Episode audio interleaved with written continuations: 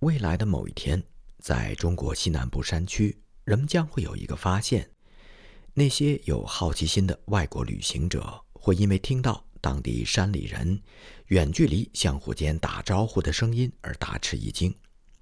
他们会听到从远方传来尖锐的呼喊声 c a w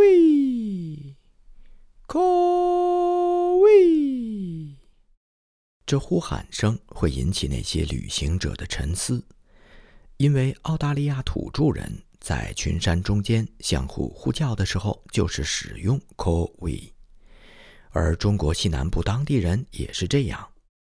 人们大概要猜测，在两者之间到底存在着怎样的必然联系。这听起来似乎印证了许多人所持有的观点。即澳大利亚在过去的某个时期，曾经是亚洲的一个部分，与亚洲陆地相连接。后来由于火山爆发导致地壳板块移动，它原来所在的位置被东印度群岛的诸岛屿所取代。发现了这样一例巧合，将不难找到其他的例证。然而，在发现 “call we” 喊声的同时，或许没有人能够解释。澳洲土著那令人恐惧的呼喊声，为什么会出现在中国西南部的山区？造成这种现象的人群基础其实是当地苗族的孩子们。从福音事工运动的一开始，当地苗族的年轻人和孩子们就表现出极大的兴趣来参与。外国传教士前往某个村寨。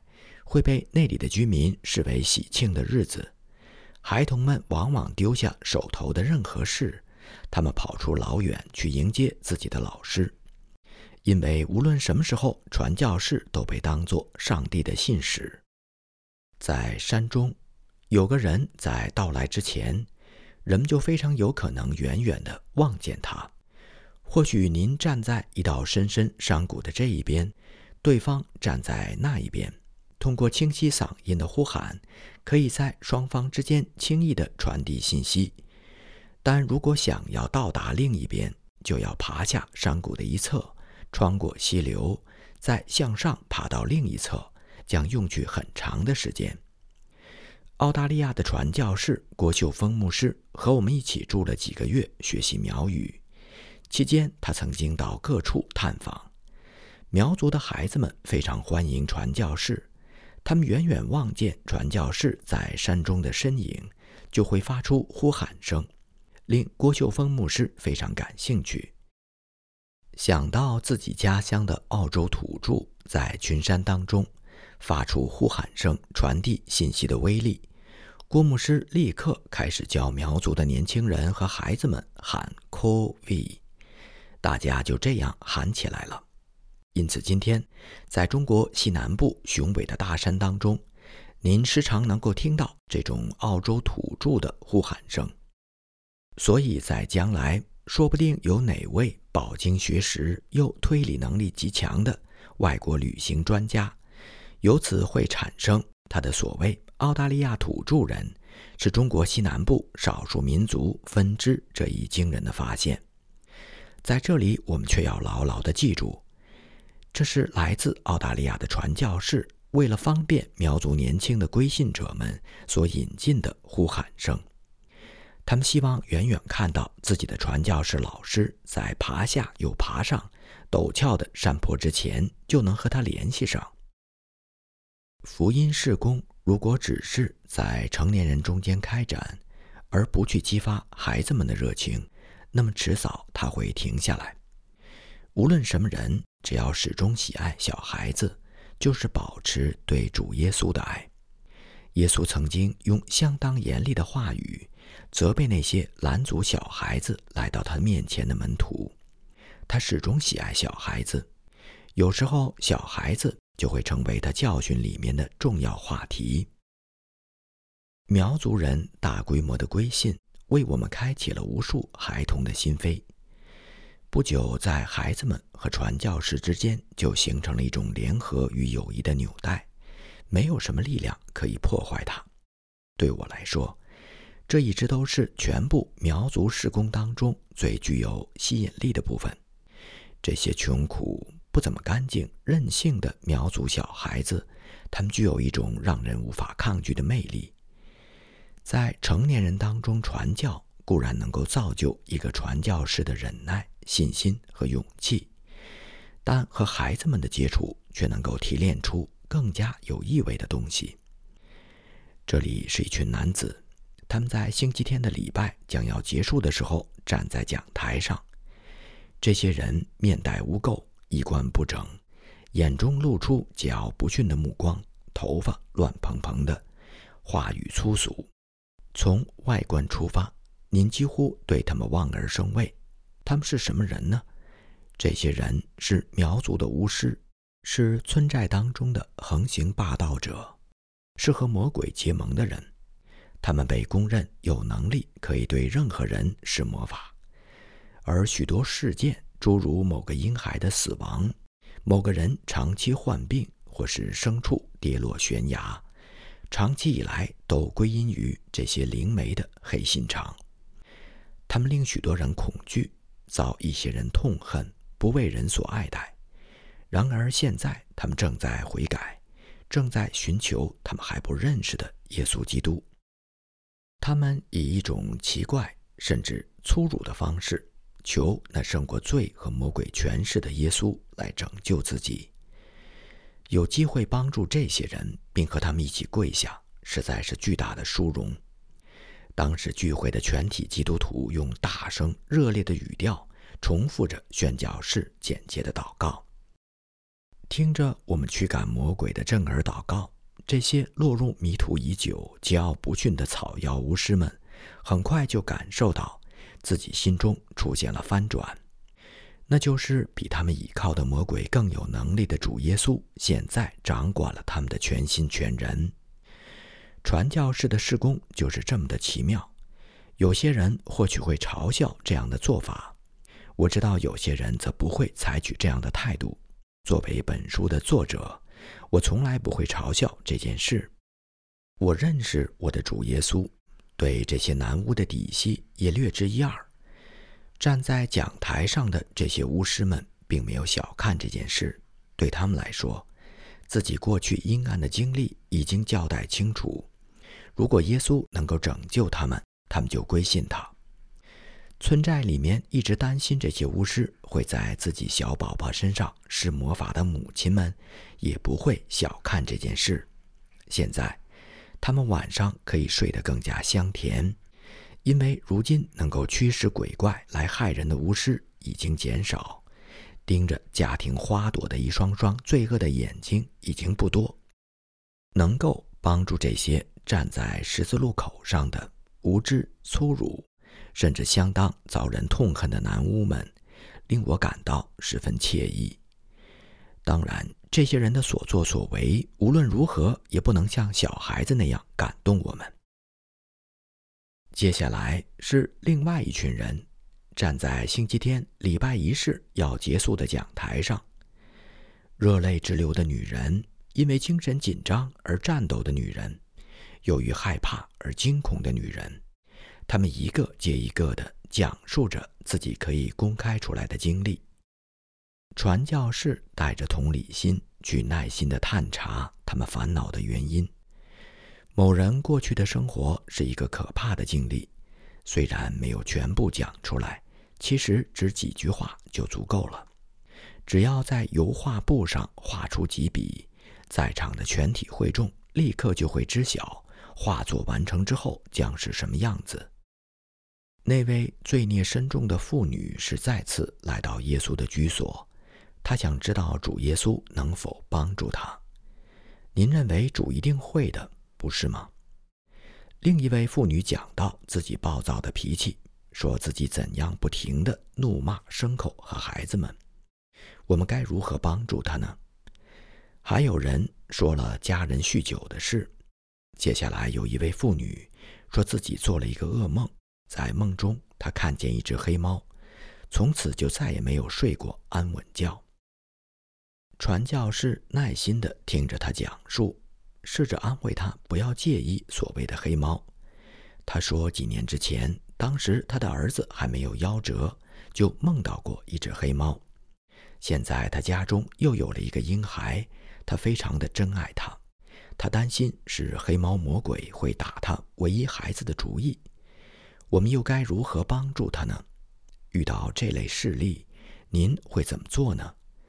您会嘲笑这位妇女和她梦中的黑猫吗？您从来就不是异教徒，您并不了解巫术的符号和咒诅。当您的孩子生了病，您会立刻带他去看医生。医疗技术越来越完善，来保持您全家人的身心健康。因此，您不可以嘲笑他们。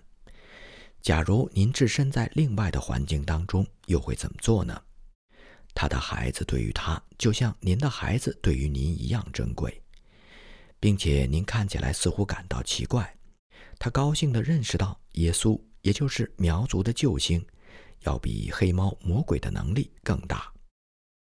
用小孩子的平安来安慰他们的苗族母亲，把拉达莫的玛利亚们引向主耶稣，大声地告诉所有人，拿撒勒人耶稣的能力。胜过了阴间一切的权势，这是传教士从内心深处感到珍惜的。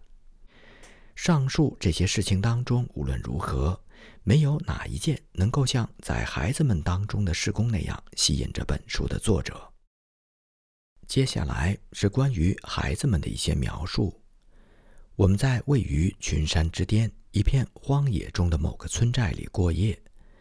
村寨周围自然是高低不平的荒地，天空看起来离我们非常近，因为我们身处海拔七千英尺以上。此前没有任何的外国人到过这个村寨，村民们期待传教士已达两年之久。尽管他们情愿成为基督徒，但对于耶稣基督却不了解。我们在一座还没有人住过的新房子里住宿。窗户和门尚未安装，都向着夜间狼群游荡的山坡敞开。室内没有椅子或桌子，大家围着一垄原木和树枝燃起的火席地而坐。有火燃起来，野狼就不会进来。不久之后，我们就了解了这些群众，并发现，在他们成年人当中，没有人了解耶稣的事。然而，有两位小姑娘却知道一些。靠着两位小女孩的所知，全村寨成为一个基督徒的村寨。两个小姑娘被介绍给传教士，她们身上破衣烂衫，天气则是相当寒冷，处处都显示出贫穷的迹象。但是，又使人本能地感觉到耶稣正在照看这座村寨，以这样或那样的方式。通过不多的知识和两个小女孩强烈的爱心，让这山中的小村寨开始亲近他。这里就好像是住着非常爱主的马大和玛利亚两姐妹的博大尼。午夜将至，传教士、苗族布道员和苗族的群众们都躺在靠近燃烧着的火旁的屋地上，准备入睡。在我的头和火之间的小皮箱上，我放了一杯水。第二天早晨，我醒来的时候，发现杯中的水已经结成了冰。孩子们没有铺盖，就是穿着他们蓝绿的衣服席地而卧。早上，传教士向他们问候的时候，他们开心地笑了。不久，我们动身前往下一个村寨，他们送了我们很长一段路。一路上以他们可爱的方式谈论着所有相关的事情，比如小鸟、绵羊、牲畜、花朵，以及人们对基督徒的迫害，还有耶稣和他的十字架。全部话语都是那么的质朴和自然。很快我们就要分手了。有些孩子垂下了他们的头，用自己的破衣袖擦拭着从眼中流出的泪水。然而，我们仅仅在昨夜之前才第一次相会认识，他们真是上帝心中的花朵。这里还有另外一幅情景，那是我们访问某个村寨返回的途中。这个村寨距离传教士所居住的腰垫子大约一两英里远，一群男女孩童一直跟随着传教士。当我们沿着狭窄的小径穿过田野的时候，孩子们由于巨大的欢乐而蹦蹦跳跳。起因是一个名叫小麦花的姑娘走累了，她是瘸子，不能像其他的孩子那样走远路。传教士于是就让她骑上了自己的马，这个举动赢得了所有人的欢笑。有谁见过苗家的小姑娘骑马呢？这样的事闻所未闻，见所未见，因此立刻就激起了孩子们特殊的乐趣和别出心裁的举动。因为小麦花姑娘的跛脚疼痛难忍，她又不愿意在大家一起行走的时候停下来休息，这样，小姑娘终于被我搀着跨上了马鞍。她坐在上面，尽全力抓住马鞍，我则紧紧地扶着她。尝试着鼓励她消除全部的恐惧。跛脚的小姑娘创下了当地苗族女子首次骑马的记录，其他的孩子们不由得跳跃、奔跑、欢声笑语。这看似微不足道的小事情，却让孩子们终生难忘。小麦花和别人一样爱我们的主耶稣。当许多人从他的寨子前往米尔沟小教堂接受洗礼的时候，他也很想去，但是他的脚无法走那么远的路。不久之后，在他的村寨建起了一座小教堂，划定堂址的时候举行了一场敬拜。就在这次奠基典礼上，传教士将洗礼的水滴在小麦花的额头上，就此，他成为了一名基督徒。小麦花生活在一栋小房子里，我非常愿意常常的去那里和这家人的父亲、母亲和孩子们交谈。有一天，我再次前往，却发现情况发生了巨大变化。小麦花的母亲在哭泣，孩子们都显得惊恐和孤寂。我坐下来听他们讲述根由。原来，小麦花的父亲身患重病，承受着巨大痛苦。后来他再也忍受不下去，就在一天夜里，在楼下一个房间的短梁上悬梁自尽了。第二天清晨，跛脚的小姑娘起得很早，从她住的阁楼中沿着粗制的梯子走下来，在她走向房门口的时候，刚好碰到她父亲冰凉的尸体。这是何等惨痛的经历！如果附近有一位医生。他父亲就会得到医治，也就不会因为极度的痛苦而寻自尽了。小麦花父亲的去世又带来了诸多的不幸。小麦花的一位叔父是个异教徒，企图夺取他家中全部的财物，还想把他和他哥哥带走。一场纷争持续了几个月，然而忠诚的基督徒们坚决不放弃这个基督徒家庭。最终，我听说。所有的事情都平安了。如今，跛脚的小麦花正和其他的基督徒孩子们一起在学校当中学习。当我们第一次沿着迂回路线访问苗家村寨的时候，就发现总是被当地的孩子们成群结队的围着。从我们住宿的房间到门口都挤满了人，孩子们坐在离传教室最近的地方。许多个夜晚，我们遇到最困难的事情就是如何让孩子们离开。经常是我们感到十分疲倦，想休息了，但是供我们就寝的几块长木板上却坐满了孩子，他们根本没有要离开的意思。记得有一次，我威胁说要用扫把把他们赶出屋子，不想这正中他们的下怀，他们表现得无比欢乐。最后真是精疲力竭，我开始使用极其轻微的力气实施我的威胁。我庆幸当时没有人拿着相机来拍我手持扫把的镜头，在其他的场合，他们就干脆不走，一个小时又一个小时，他们跟着大人一起听、唱、读、谈话和祷告，然后在间歇的时候聊天、逗笑、喝凉水。真不知道还要持续到什么时候。对于这种情况，真是毫无办法。宣教士是那么的疲倦，必须休息。况且天很快就要亮了，而随着第二天来临，又将面对长途的旅行，面对更多的群众和更加的劳累。传教士总算可以就寝了。